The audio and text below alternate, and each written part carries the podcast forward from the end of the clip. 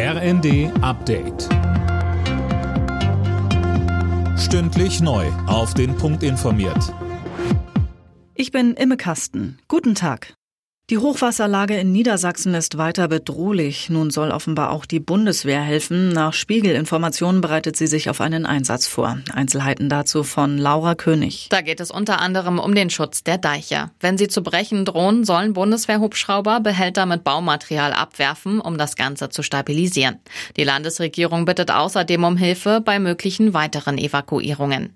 Fast ganz Niedersachsen stehe unter Wasser, sagte Niedersachsens Innenministerin Behrens im Deutschland Deutschlandfunk. Für die kommenden Tage ist weiterer Regen angesagt. Russland hat die Ukraine mit der wohl heftigsten Angriffswelle seit Monaten überzogen. Nach ukrainischen Angaben wurden mindestens 16 Menschen getötet, über 70 verletzt. Überall im Land gab es demnach Raketenangriffe, die aber größtenteils abgewehrt werden konnten, darunter auch in der Hauptstadt Kiew und in Lviv nahe der Grenze zu Polen. Laut polnischer Armee ist eine russische Rakete auch vorübergehend in den polnischen Luftraum eingedrungen.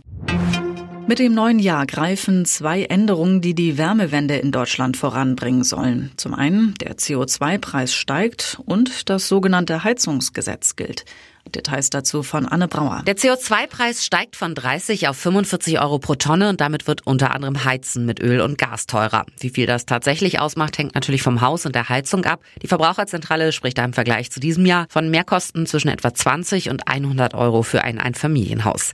Und dann tritt zum Jahreswechsel das Gebäudeenergiegesetz in Kraft. Da gilt erstmal für Neubauten in Neubaugebieten, dass die Heizungen zu mindestens 65 Prozent mit erneuerbaren Energien betrieben werden müssen.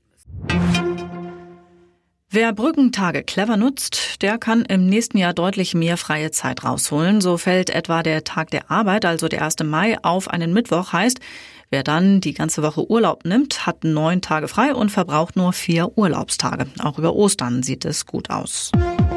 Alle Nachrichten auf rnd.de